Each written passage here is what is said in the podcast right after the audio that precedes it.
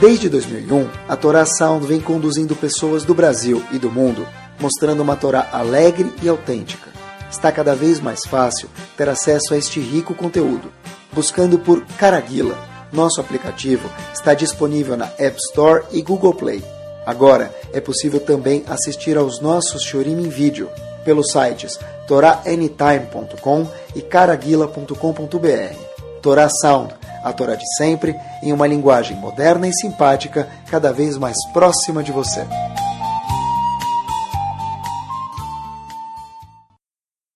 Vamos lá? Boa noite no Capricho hoje. Bora. Algumas situações na vida que nos perseguem, sabe? Eu tava outro dia estava voltando para casa e aí eu peguei um Uber e aí sabem que no, quando você chama Uber vem, nunca tinha percebido isso. Vem o nome do motorista, mas vem também o pedigree dele. E é, rapaz, quantas viagens tal? Tá seu motorista é da Síria. Aí eu perguntei, ele falou, é recém-chegado de lá. Aí quando ele perguntou para mim se você é judeu, eu fiquei com medo. Estava no carro à noite. Mas ele falou, eu morei em Gemilier. Eu falei, vou pegar teu número, vou passar. Vai ficar, vai ficar famoso aqui no bairro. Bom, vamos lá. Na verdade é o seguinte, pessoal. Falando que tem algumas situações que nos perseguem, mesmo que a gente não vá ao encontro dela. Então, aproveitando a deixa aqui do que a gente falou de Gemilier, é o seguinte. Estava pensando que tem algo na vida que sempre persegue a gente, independente se a gente quer ou não. Aonde você quer que esteja, aonde quer que você esteja, você vai ser perseguido por mim. Mesmo, o que vocês acham que é? Alguns vão pensar celular. Mesmo onde não tem sinal de celular, vai ser perseguido por, não é Hashem? Também podia ser Hashem, mas não. Vai ser perseguido por mim. Shlichim, não. Tá. Agora, quando a pessoa, de verdade, pensem comigo só, sem ter um drama, mais 30 segundinhos. Quando a pessoa dorme, ele está atrás da gente. Acorda, está atrás da gente. Vai trabalhar, está atrás da gente. Quando um jovem está na escola, ele, sujeito oculto, está atrás da gente. Em casa, família, celular. Nível pessoal, e eu falei que não é celular, porque mesmo onde não tem sinal, está atrás da gente. Yetzirah é, não. Pessoal, mas Yetzirah é muito judaico, é muito judaico, tá? Estão ficando muito bitolados. O tema de hoje, Bezat Hashem, é o seguinte, Nisayon Teste. Mesmo onde o celular não alcança a pessoa, acreditem se quiser, tem lugares que o celular não deve chegar, eu imagino. O Nisayon, o teste, as adversidades que se passam na vida da pessoa estão com ela, dormindo, acordado, em casa, na escola, no trabalho, 24-7, 24 horas por dia, 7 dias por semana, nós temos testes nas nossas vidas. E a pergunta é, por que a gente tem tantos testes? E o que, que é um teste, de acordo com a Torá? Eu fiquei na dúvida por onde começar. Sempre a parte mais difícil, já falei para vocês alguma vez, de começar um shiur é, que demora algumas horas, é por onde começar? Aonde que dá para abrir? Onde é? Dá para tirar a rolha aí da garrafa para começar. Depois você tira a rolha, o vinho flui mais fácil. Mais difícil é abrir a garrafa. Então, na verdade aqui foi um pouquinho mais difícil, mas eu decidi, Bezat Hashem, começar pelo começo. Onde é o começo dos testes? Sefer Bereshit. Mais precisamente, onde começaram os testes, pessoal? Que é o mestre dos testes? Criação do mundo, sei se teve algum teste, né? Mas a criação mor, o homem que personificou os testes foi Avram Avinu. Talvez teve alguma outra ocasião também no, na criação do mundo, mas eu pensei que talvez Avram Avinu também foi um dos, com certeza, que era o Mr. Teste, né? o Mr. Nisayon, o Mr. Adversidade. A gente sabe que Avram Avinu passou 10 testes, e daí que ele virou de Avram para Avraham com rei. Quer dizer, quando ele recebeu o título de CEO de Bnei Israel, foi depois que ele passou os 10 testes. Então, eu falei, vamos começar analisando aqui que é um teste por Avram Avinu. E por que, que a gente tem testes? A gente tem, no Humash, um tipo de comentário chamado Midrash. O Midrash, ele conta o que aconteceu atrás dos bastidores do Sefer Torah do Humash. Referente a Avram Avinu, tem um Midrash que ele é assustador. Amar Avlevi. Disse uma vez Rav Levi, lembrem que o Humash, o Midrash, melhor dizendo, foi dado por Moshe Rabbeinu no Har Sinai. Quer dizer, é igual o Sefer Torah quase. Então disse Rav Levi sobre o teste de Avram Avinu, Shtepamim Katuv Lech Lecha. Referente a Avram Avinu está escrito duas vezes Lech Lecha. Quando está escrito Lech Lecha? No primeiro teste de Avram Avinu, sai da tua casa, no primeiro teste que Hashem começou a testar ele. E no último teste de Avram Avinu, quando foi a Kedat Yitzhak sacrificar o único filho dele, também está escrito para Avram Avinu, Lech Lecha, vai para Haramoriá, onde no futuro ia ser o Betamigdash, o templo, sacrificar teu filho. filho. Agora, olhem o que Rav Levi fala, pessoal, sobre isso. Ve'en anu yodim eizeu chavivah. Difícil de ser preciso qual teste era mais querido, era mais abraçado por Hashem.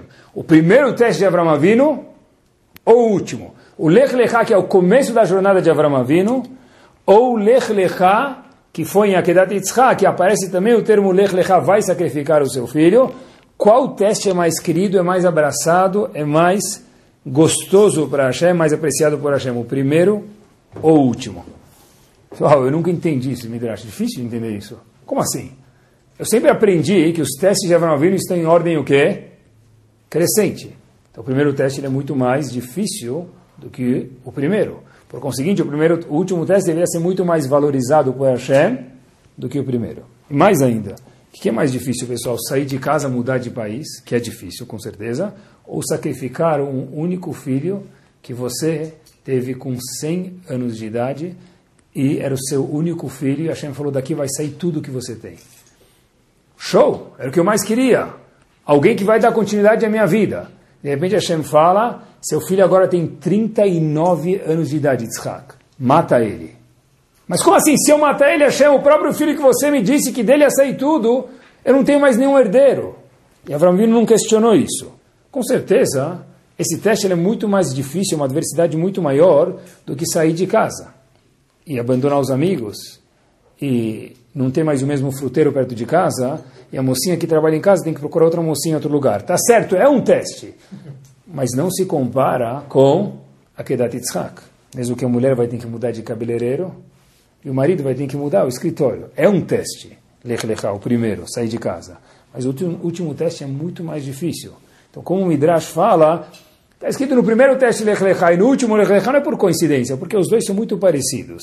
Disse Rav Levi, não sei qual é mais gostoso, mais apreciado por Akadosh Baruch para a gente entender um pouquinho mais grave essa pergunta, de uma forma um pouquinho mais aguda, é o seguinte: está escrito, nossos sábios contam para a gente que no último dos testes, quando Hashem falou para Avraham Avinu, Kachna et binecha, pega o seu filho, et o único filho que você tem, Asher Ahavta, que você ama, et Yitzhak.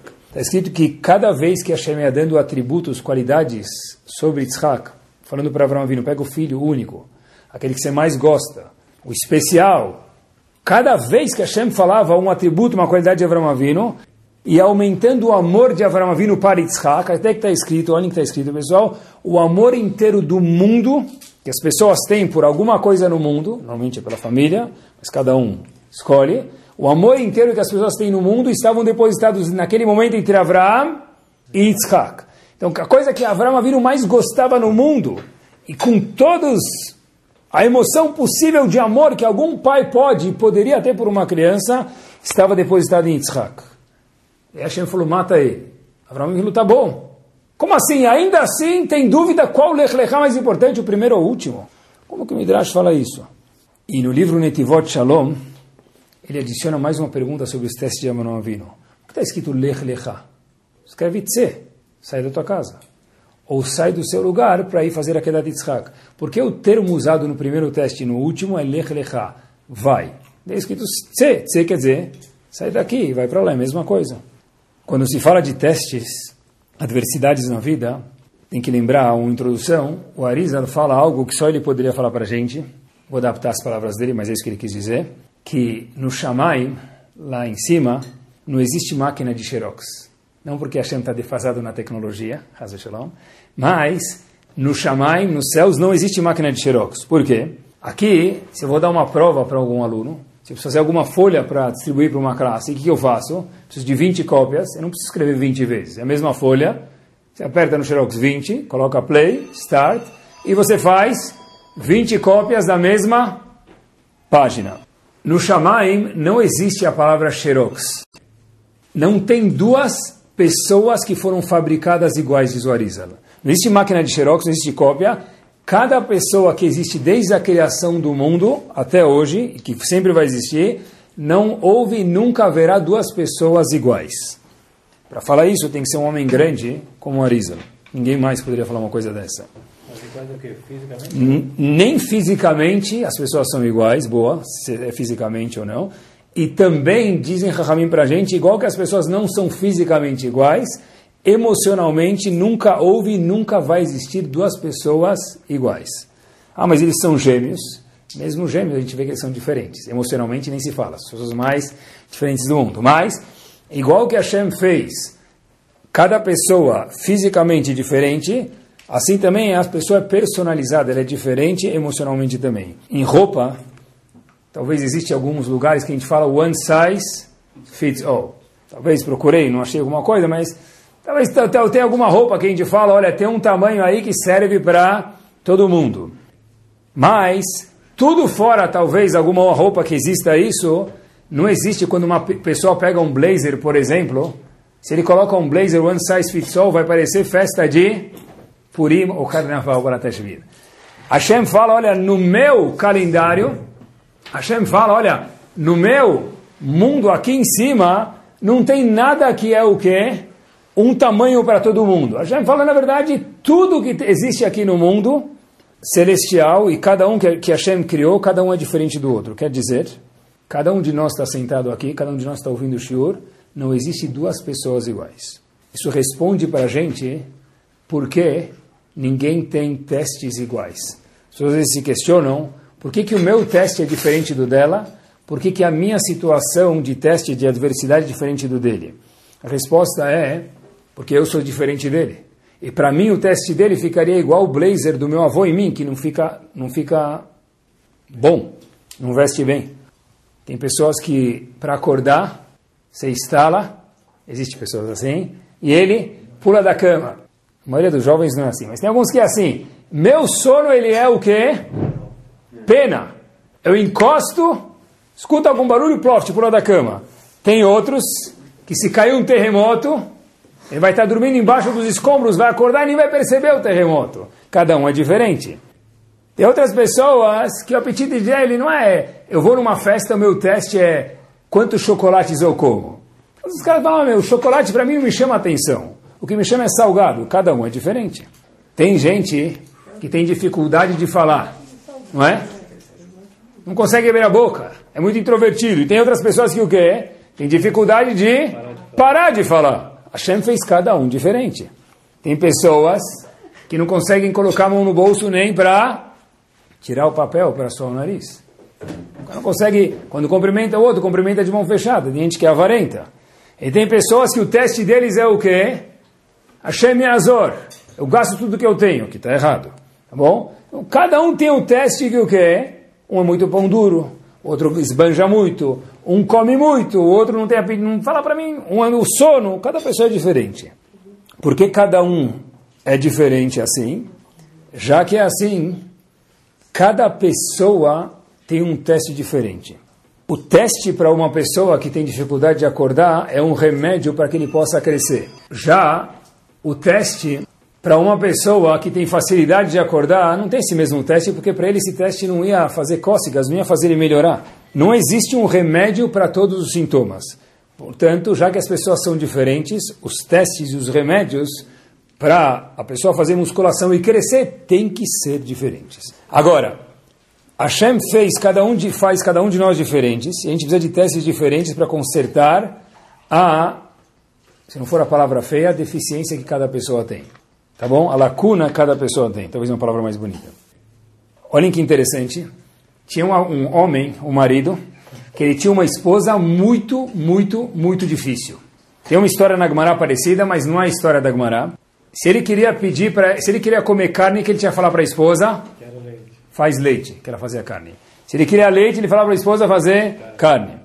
Quer dormir cedo, fala para dormir tarde. Quer ir para a praia, fala para ir para a montanha. Tudo que ele pedia, a esposa fazia o contrário. Então esse marido, apesar de que ele era uma pessoa muito boa, ele tinha algo que todos nós temos chamado paciência. E a paciência dele terminou. Ele viveu na época do Arizal, no ano de 1500. Olha que interessante. Me chamou a atenção essa história verdadeira. E ele foi para Arizal e falou, Rav, o que, que eu faço com minha vida? Eu não aguento mais morar com essa mulher. O Arizal falou para ele o seguinte, no Gilgulo passado, você foi uma pessoa que tinha uma esposa, Gilgulo quer dizer na vida passada que você viu algum outro momento na, nesse mundo, você teve uma esposa espetacular e você abusou da esposa, você não soube aproveitar. Você foi muito rude com sua esposa.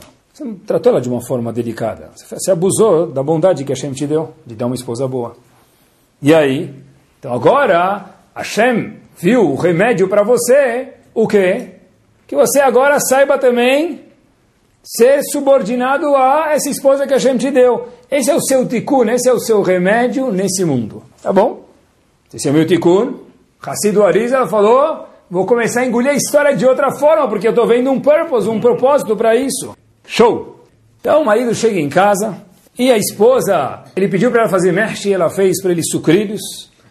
Ele comeu, borene fashot rabot sorris dente, entendeu nada.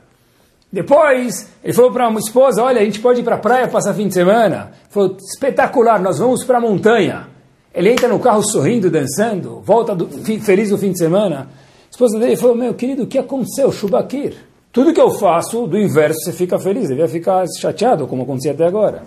Então o marido fala para ele, olha, minha querida, a situação mudou.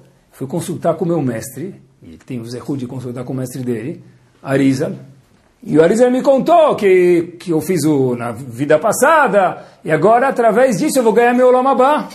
Ele volta no dia seguinte para casa, pede para a esposa fazer mexe. O que, que tem na mesa dele? Mexe.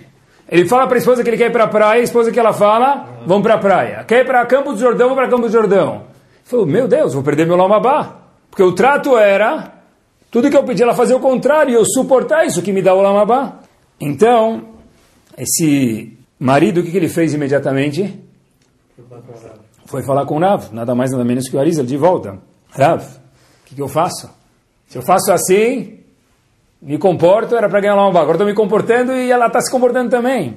O pessoal disse a Elisa para ele o seguinte: por que a esposa estava se comportando bem com o marido? Porque ela falou: se teu lamabá vai depender de mim, eu não vou te dar meu lamabá. Você vai ficar sem o lamabá. Então eu vou começar a fazer tudo o que você quer.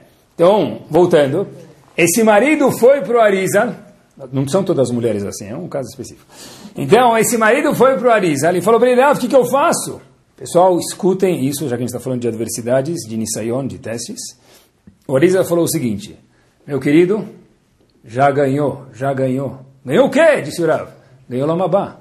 Disse, como Rav? Ela está fazendo o que eu quero, agora é fácil ser marido dela. Disse o Arisa para ele, pessoal, para o marido o seguinte, já que você recebeu os Isurim, essas adversidades, essas dificuldades da sua vida, com sorriso, automaticamente você teve a sua capará, a, o trabalho, a musculação que Hashem queria de você, e você não precisa mais passar esse teste. Ou seja, os testes vêm para que nós possamos crescer. No momento que a pessoa recebe um teste, Be'ahavá, com amor, Hashem fala, eu não preciso mais te dar o teste. Mas como eu vou ganhar meu Lamabá? Habibi, você já passou para o nível 5. Acabou já. Essa é a linguagem que está escrito em Parashat Lech Lecha, que é o nome da Parashat Lech Lecha. A gente perguntou por que não está escrito Tse, vai. Hashem queria que, Hashem, que Avram Vino saísse de Haran. Quer dizer Lech Lecha. Lech Lecha, meus queridos, vai para você. Quer dizer, vai para você. Hashem não está ensinando Avram Avinu, está ensinando nós, século 21.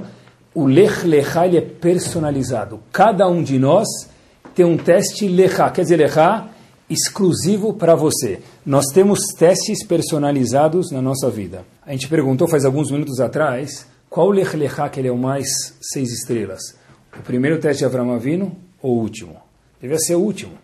Se Rav Levi, estou na dúvida se o primeiro teste de Lech Lechá é o maior ou o último teste de Avram Avino, quando também aparece o termo Lech Lechá, ele é maior. Pessoal, acompanhem comigo. O último teste de Avram Avino, mata teu filho, demorou quanto tempo? Três dias. Depois de três dias, jackpot, falou, não precisa mais matar teu, teu filho. Ele passou no teste e coloca voto.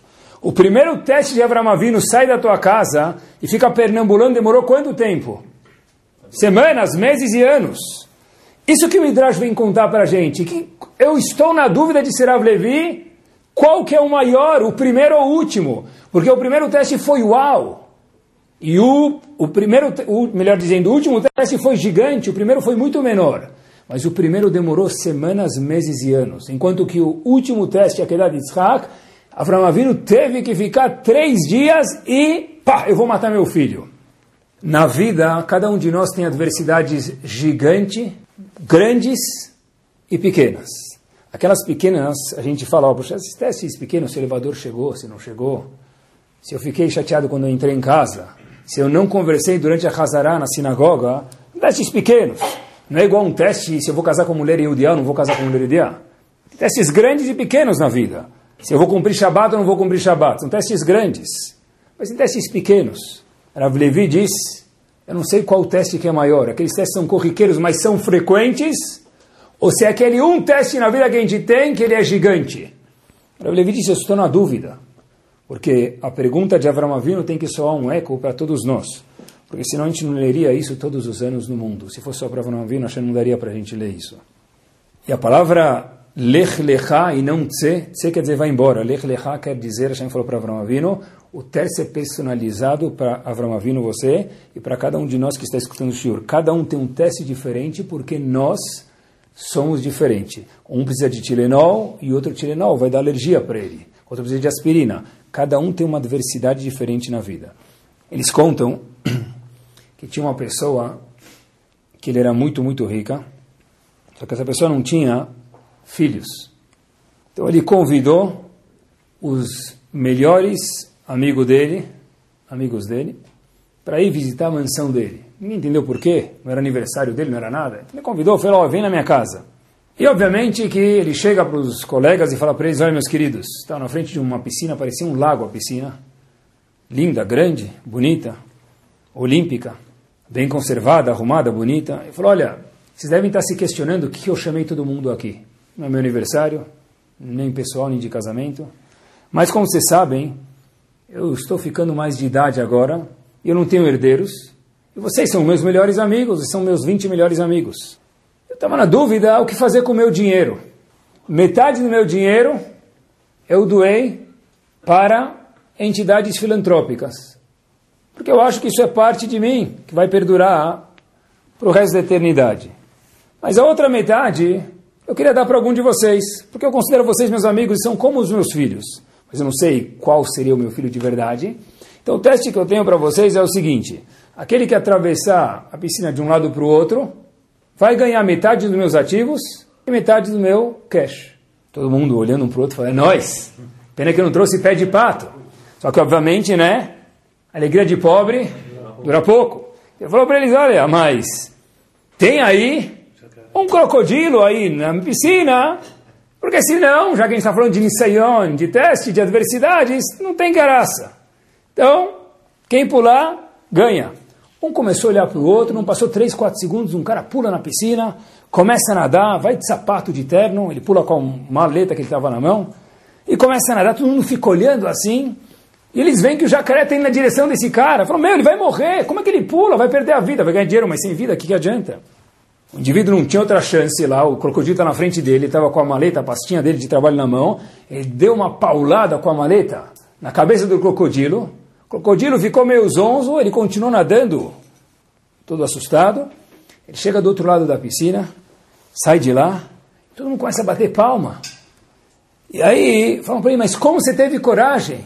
E ele fala, olha, eu queria pedir silêncio. O cara sai de terno, todo molhado, com a pastinha dele lá, todo assustado, suando. E aí o dono da casa fala, ah, claro, depois dessa proeza você pode pedir o que você quiser. Você tem 30 segundos de silêncio, você já ganhou metade do meu cash e metade dos meus ativos. Falou, eu queria saber quem foi o idiota que me empurrou nessa piscina. Pessoal, depois de passar pela piscina, é espetacular. Porque agora eu já ganhei o cash os ativos. Mas ninguém quer pular na piscina com os crocodilos. Mas a Kadosh Baruch fala, aonde você estiver, dormindo, acordado, os testes estarão atrás de você. E Hashem fala para a gente todos os dias, todo mundo tem testes durante o dia, alguns maiores, outros menores. Kadosh Baruch fala para a gente, queridos, fui eu que te empurrei na piscina. Porque eu sei que você precisava de uma piscina de 20 metros, o outro precisava de 15, o outro precisava de 30, o outro precisava com um crocodilo, outro com 10 crocodilos, porque cada um é diferente. Só assim tem lech lechá. Só assim você vai poder crescer e o teste ser personalizado para você. Se a gente acreditasse nisso de verdade, quando o vendedor falasse para a gente, ou o pessoal da contabilidade falasse para a gente que voltou aquele cheque que não podia voltar, o que, que você ia falar para a Hashem? Obrigado. Obrigado. Porque, pessoal, cada teste, cada cheque que o Aleino volta, foi custom made por Hashem. Voltou justo aquele e não outro. Voltou justo para mim e não para ele. Voltou justo nesse pedido e não para ele. Tudo que acontece na vida da pessoa, a parte da imuná, não adianta a gente só falar Shemai Sela Hashem Eloquim Hashem Echad, que tem um Deus. Quando acontece alguma coisa por, comigo, eu fico... Todo dia tem que ser. Né? É por isso mesmo, acontece todo dia, é isso mesmo, pessoal. Mesmo que acontece todo dia, especialmente que acontece todo dia, é um teste. Rav Levi falou, eu não sei qual teste é maior, aquele que é corriqueiro todos os dias, que é o primeiro Erlechá, na alusão que a gente mencionou antes, ou aquele teste, uau, com quem eu vou casar. São testes que a pessoa tem. Toda adversidade, nisayon que a pessoa tem, é uma oportunidade de crescimento. Quando a pessoa passa um teste que a Hashem fala para ele, bem-vindo ao level número 3. Joguinho, só vai jogar Playstation. Ele, qual, qual o sonho de todo jovem? Ficar 24 horas jogando Playstation. Mas fora esse sonho, qual o sonho do jovem? Eu quero ficar lá, eu quero passar de fase. Cadê o Juru falar para a gente, você quer passar de fase? Você não tem tempo mais adulto para ficar no PlayStation? Eu vou te dar um monte de jogos aí na rua, vou te dar as diversidades, e cada teste que a gente passa, queridos, é bem-vindo ao level 3, level 4. Eu acho que, na verdade, quando a gente olha assim para a vida, as adversidades ficam diferentes. O teste foi feito para mim, e cada teste é uma oportunidade de crescimento que a Kadosh Baruch Hu me deu, feito na bandeja por mim. A gente não gosta, mas depois que empurraram para a gente na piscina, uau, é bom sair da piscina do outro lado, que legal, é gostoso passar um teste, é um sentimento, uau, eu consegui. Tem uma história que verdadeira, que tinha um senhor de 81 anos de idade. Olhem como muda como a gente encara as coisas na vida. Se eu encaro o teste como uma oportunidade de crescimento ou algo chato. A história é verdadeira. Ele jogava, ele jogou na loto alguns anos, como vão ver daqui a pouquinho, e persistência muitas vezes vence, não sei se sempre, mas no caso aqui venceu. Ele ganhou, nos Estados Unidos, 8 milhões de dólares. Ele precisava coletar o prêmio dele, então ele foi no advogado para ver como fazer isso da melhor forma possível. Obviamente tem impostos, tudo. Ele queria a ajuda de um advogado e contador. Ele pediu para o advogado dele um pedido que, assim, muito peculiar. Ele falou o seguinte: olha, para o advogado, você precisa me ajudar, que eu preciso mandar um cheque para o governo alemão. O advogado falou, eu já vi muitos pedidos, mandar um cheque para o governo alemão quando você ganha loteria, o que, que tem a ver um com o outro? Se ele, para o advogado, meu nome é Yosef Cohen. A única coisa que não é verdadeira na história é o nome, mas a história é verdadeira. Então, o nome eu inventei, meu nome é Yosef Cohen. Eu sou sobrevivente do Holocausto. Quando os nazistas em Marshemam invadiram minha cidade, eu fui mandado para um gueto, e do gueto eu fiquei num vagão, como todos vocês conhecem, de animais, dois dias sem água e sem comida. Para não contar como era possível fazer as necessidades fisiológicas dentro de um lugar, todo mundo amarrotado lá dentro. Finalmente, alguns chegaram vivos. Assim contou o ganhador do prêmio para o advogado dele. Outros chegaram, mas infelizmente não vivos. Aonde eu cheguei, eu nem sabia. Era um lugar bonito, aparentemente. Mas eu só queria chegar em algum lugar. E eu tive o destino, disse Yosef Cohen, de chegar em Auschwitz. Eu mudei de Yosef Cohen para número 24753. A minha identificação agora, nos próximos dias, semanas meses e anos que eu passei nesse lugar horrível, era número 24753. Meu nome não existia mais. Tive o mérito de sair vivo daquele lugar, um dos poucos. Cheguei nos Estados Unidos e criei uma família, dizendo Yosef Cohen, o ganhador do prêmio. Eu tenho lembranças e marcas muito árduas de anos que eu passei e de tudo que eu vi. Mas algumas marcas me acompanharam para sempre. Tudo isso pedindo para o advogado dele escrever de uma forma bonita, com uma carta para o governo alemão. Incluso com essa carta, descrevendo tudo que eu contei para vocês, tem um cheque de 10 dólares. Vocês podem perguntar por que esse cheque, governo alemão? Esses são os números que representam a sobrevivência do meu povo. Porque todos aqueles que têm um número e andam pernambulando por aí, fazendo o que estiverem fazendo, mostram que meu povo ainda está vivo. Eu achei esses números para mim como números de sorte que eu sobrevivi. O meu número, mais uma vez, era 24753. Portanto, durante 30 anos ininterruptos, eu joguei na loto número 2, número 4, número 7, número 24, número 47 e número 53. Uma vez que meu número, gravado na minha era 24753. Seis números de sorte da minha vida. Porque eu sobrevivi com esses seis números. Depois de 30 anos, ganhei. Eu usei o número que vocês engravaram na minha mão para ganhar na loteria. Uma tatuagem, assumo eu, deve custar uns 10 dólares. Então, eu queria pagar vocês, alemães, pela tatuagem que nos lembra que nós vencemos e vocês perderam. E que, de fato, eu venci como povo e venci como individual, ganhando esses 8 milhões de dólares na loteria. Pessoal, quando eu li essa história, eu falei: Uau! Um número que qualquer pessoa que está sentada em algum lugar, no aeroporto, em Israel, na frente do Museu Yad Vashem, no Brasil, em Nova York, na Austrália, onde ele estiver, ele vê alguém com esse número, ele começa a ficar com pena da pessoa. Yosef Cohen falou para mim: esses são os meus números de sorte. Por quê? porque foi lá que eu cresci, e com esses números eu sabia que era minha sorte. Eu vivi, e foi eles que me fizeram ganhar loteria. Daqui o cheque de 10 dólares para você, governo alemão, para agradecer pelo número que vocês tatuaram na minha mão. De fato, até em situações extremas, pessoas muito elevadas conseguem ver algo sorridente, um sol, por trás de um teste. Queria trazer um exemplo muito prático, que a gente sempre tenta fazer no estudo prático, eu tento aprender com vocês de limitações que todo Yehudi tem na vida. E são testes. As mitzvot são um teste para a gente. Um Yehudi que passou por isso contou, religioso, ele senta no avião do lado de outra pessoa, que ele descobre também que era um Yehudi.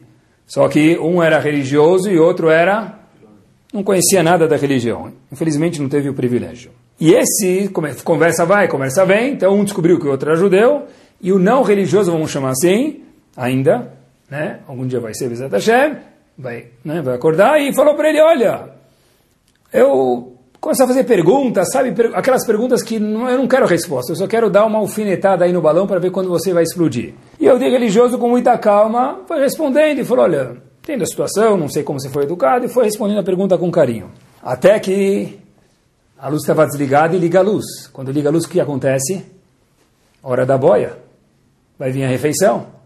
Então, chegou. Quem chega primeiro?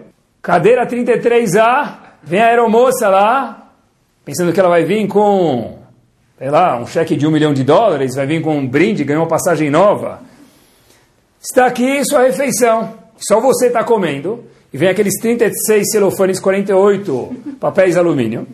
Então está todo mundo olhando para você, porque ligou a luz, não tem nada para fazer e a comida dos outros ainda não chegou. Então, esse Yehudi religioso, ele abre, faz todo aquele barulho lá, já comeram sonho de valsa?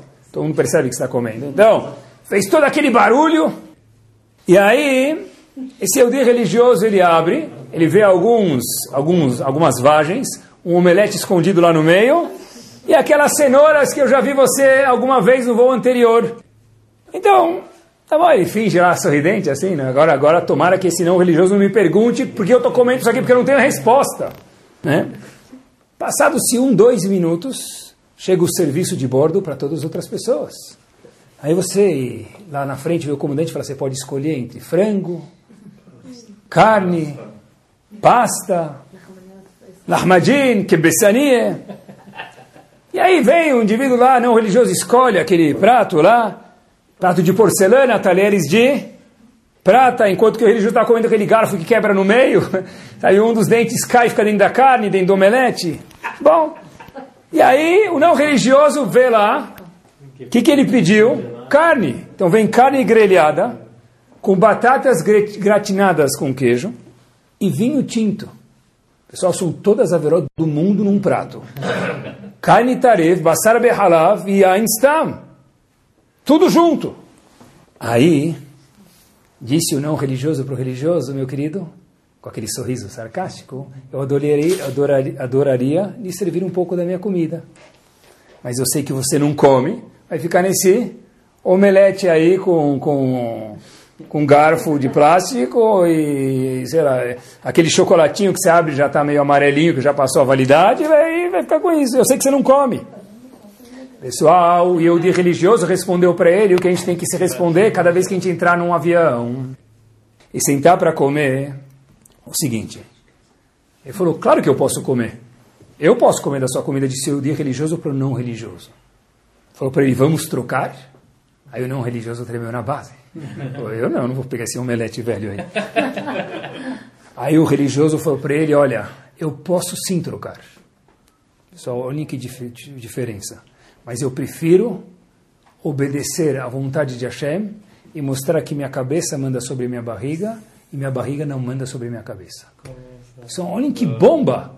É o mesmo omelete visto de outra forma. Eu posso sim comer não kasher. E de verdade todos nós podemos comer não kasher, por exemplo. Mas eu preferi, eu escolhi comer kasher para obedecer a Kadosh Baruch que é um teste gigante, quando está com fome no avião. Só olha que diferença. Eu subi, eu não virei um razito, agora um coitado que eu estou comendo kasher. Eu virei um ser humano alto, e não sou que nem você, que não consegue segurar a boca e a barriga fica em cima da cabeça. As vontades mandam no intelecto. Bomba. E aí, esse dia religioso, eu não sei como terminou a viagem, mas a, a, a história foi exatamente assim. Se o dia religioso pergunta para o indivíduo do lado, e você? Você consegue não comer a sua carne com batata com queijo gratinado e o seu vinho? O Yehudi religi não religioso falou, eu não consigo. Eu não sei como continua a história, mas essa parte da história é verdadeira. Cada vez tem um teste na minha frente. Ah, eu sou Shomer Shabbat, Razito. Eu sou sortudo que eu escolhi, eu podia estar subindo de elevador no Shabbat, eu escolhi subir de escada. Eu podia estar comendo não kasher quando eu fui no hotel, e é all inclusive, e eu escolhi pagar X por dia, e eu pedi lá três maçãs, quatro bananas e 25 pedaços de mamão no café da manhã. Não é que eu sou um coitado que eu como kasher. Eu escolhi comer kasher, porque a gente pode comer um kasher, é uma escolha da pessoa, como todo o resto na vida. Todo teste que a gente tem, a gente usa ele para crescer. É uma visão completamente diferente. Eu posso, não, eu posso comer, mas eu escolhi não comer. Não é fácil, mas e daí? Quem falou que tem que ser fácil? Parafraseando, o presidente dos Estados Unidos, John Kennedy, falou uma vez, quando ele declarou o comprometimento dos Estados Unidos de ir à Lua, falou uma frase que tem que soar eco nos nossos ouvidos a vida inteira. Nosso povo, nós, representando os Estados Unidos, não decidimos ir à Lua porque é fácil, mas porque é difícil. É isso aí. Porque se chegar na Lua fosse fácil, não ia ter uma bandeira dos Estados Unidos lá, cravada que nós chegamos à Lua, nós fomos os primeiros. E para chegar na esquina, ninguém vai botar a bandeira que ele chegou primeiro na esquina. A gente escolheu porque é difícil. Tá bom, a gente não quer testes difíceis, mas às vezes vem. E é com esses testes que a gente passa para a próxima fase e vira, se transforma em pessoas maiores e mais nobres. Eu comecei a pensar um pouquinho, olha que interessante. Aparentemente, apresentação, é que a gente está um pouco acostumado, talvez em português fala vacinado, mas uh, tenta olhar com olhos novos.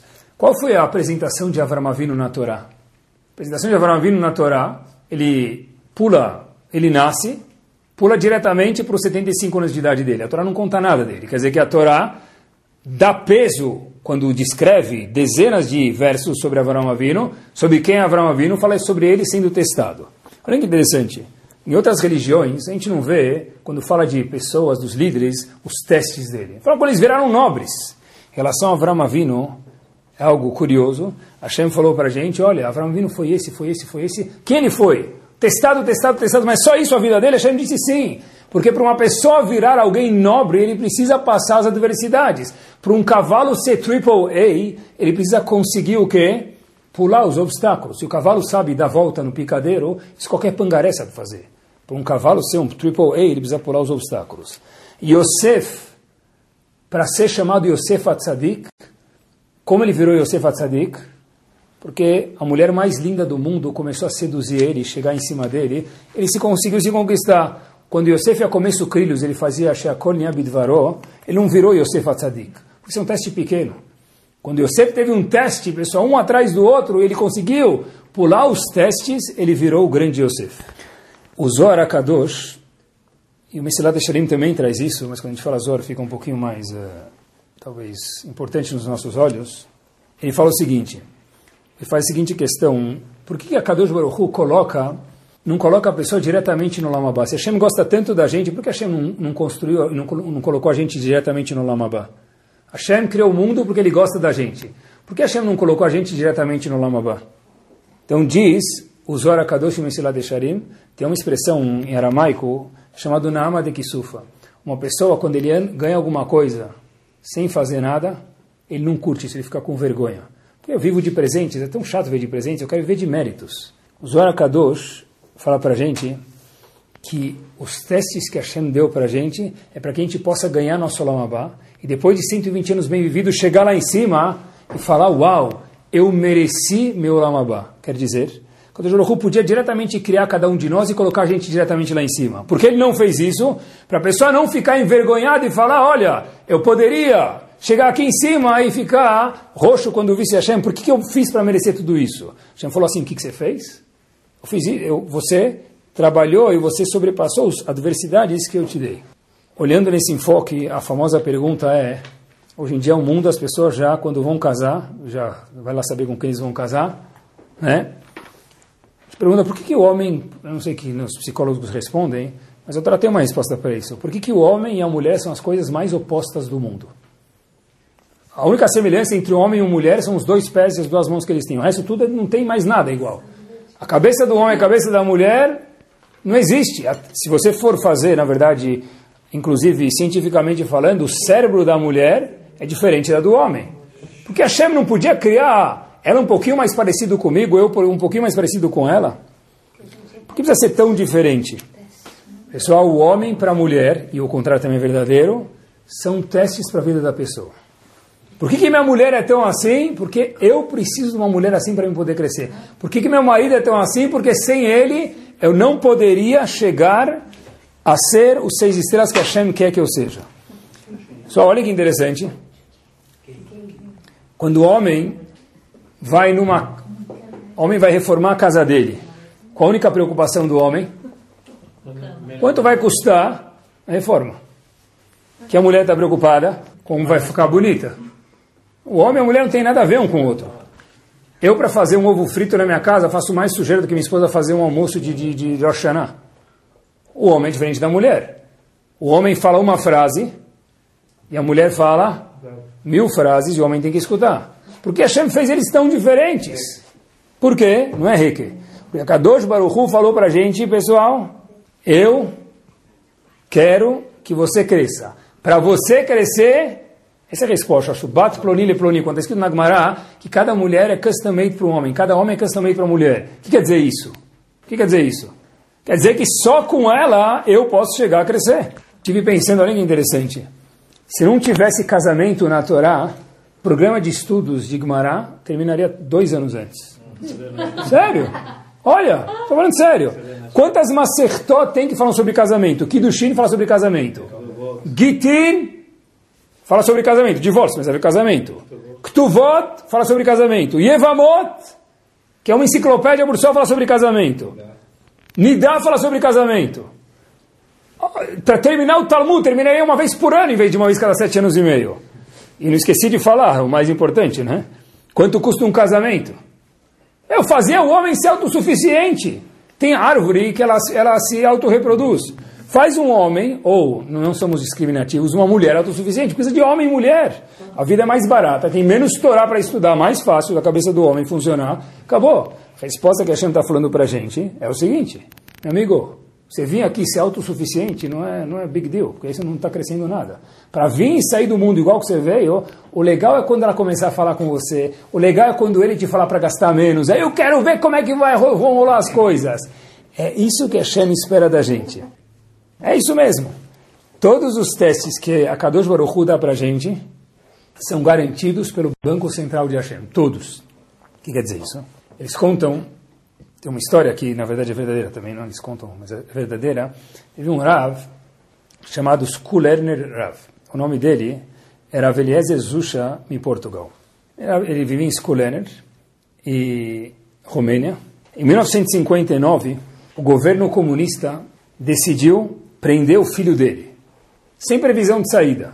Então, mas ele é um rebbe, tá bom, mas ele é um ser humano, e todo ser humano tem sentimentos. Ele fala, ele conta que ele nunca rezou como ele rezou naquela vez, que ele estava rezando para Hashem, por favor Hashem, faz ele soltar meu filho da prisão. Não tem nem perspectiva dele ser solto. Só quando ele estava fazendo o tefilá, ele falou Baruch chamar que a gente fala todos os dias, ele fez a seguinte questão sobre si mesmo. Baruch Gozer Umkayem. Tradução disso, que Hashem, Baruch é bendito Hashem que ele decreta e ele cumpre isso. Disse o Rebbe quando estava rezando pelo seu filho, para Hashem, Baruch Gozer um Kayem, olha que não está bom, a gente faz isso todos os dias. A palavra Gzerá é um decreto desagradável. Então, bendito é Hashem que faz um decreto desagradável e cumpre. Como assim, bendito? Você não vai abençoar Hashem por ele fazer um decreto desagradável e cumprir. O Rebbe disse que ele parou e não conseguiu continuar a rezar até vir uma resposta na cabeça dele. Falar que nós fazemos todos os dias. Repetiu algumas vezes, Baruch Gozer um Kaim, Baruch Gozer um Kaim. Vou pular as repetições dele. Até que ele traduziu da seguinte forma, olha que espetacular. Baruch, bendito Hashem, que dá uma gzerá, de um teste para a pessoa. O que quer dizer um kayem? Não que ele faz o teste acontecer. Mekayem quer dizer que dá força para a pessoa sobrepassar o teste. Olhem que bomba. Baruch gozer um kayem, que Hashem me deu o teste. Que o elevador demorou. Que o cheque voltou. Que ela começou a falar. Que meu marido pediu para me economizar dinheiro de novo. And so on que meu filho foi mal na prova, um kayem, quer dizer que ele me deu força. O teste ele é garantido pelo Banco de Hashem. Se a Kadosh Baruch Hu deu um cheque desse na nossa mão, é porque nós temos fundo na conta, nós temos possibilidades de passar o teste. Ninguém recebe um teste maior do que ele pode passar. Baruch Gozer, um kayem. Justo hoje teve trânsito? Nunca tem. Justo hoje que eu tenho um compromisso, choveu. Justo hoje não tem lugar para parar. São testes de Hashem. Se a pessoa errar no teste, o que acontece? Amanhã tem mais. Pronto. Você falou, tá bom, amanhã eu vou te dar mais um teste. Por isso que a gente vive 120 anos. Não é abusivo dizer que todo teste ele é um shaliach de Akadosh Baruch Hu. Pessoal, a encara uma pessoa que não tem... Uma Gemara fala o seguinte, uma pessoa que passa 40 dias sem uma adversidade na vida dele, ele recebeu o lamabá dele nesse mundo. A pessoa tem que ficar preocupada. De novo, uma pessoa que passa 40 dias, não falei 40 anos, 40 dias nas Ilhas Cayman, tomando caipirinha e não precisando nem passar bronzeador porque ele não se queima, só alegria, 40 dias. Ele passa no Caribe, 40 dias em Aruba, sem nenhuma preocupação, diz a Gumará, cuidado porque tem chances que vou receber o seu Olamabá nesse mundo. Por quê? Porque a Gumará fala, ninguém veio para esse mundo para não fazer nada. Então, se você recebeu, ficou 40 dias on the rocks, quer dizer o quê? Que tem alguma coisa de errado. Quer dizer, quando você estiver em 39 dias, tudo suave, pede para chamar a universidade, tá bom? Cada teste que a pessoa passa, ele recebe mundos de recompensa. Um teste, pessoal, passou uma mulher na minha frente, não é minha esposa, eu cuidei de não olhar, eu recebi um, eu recebi um olá.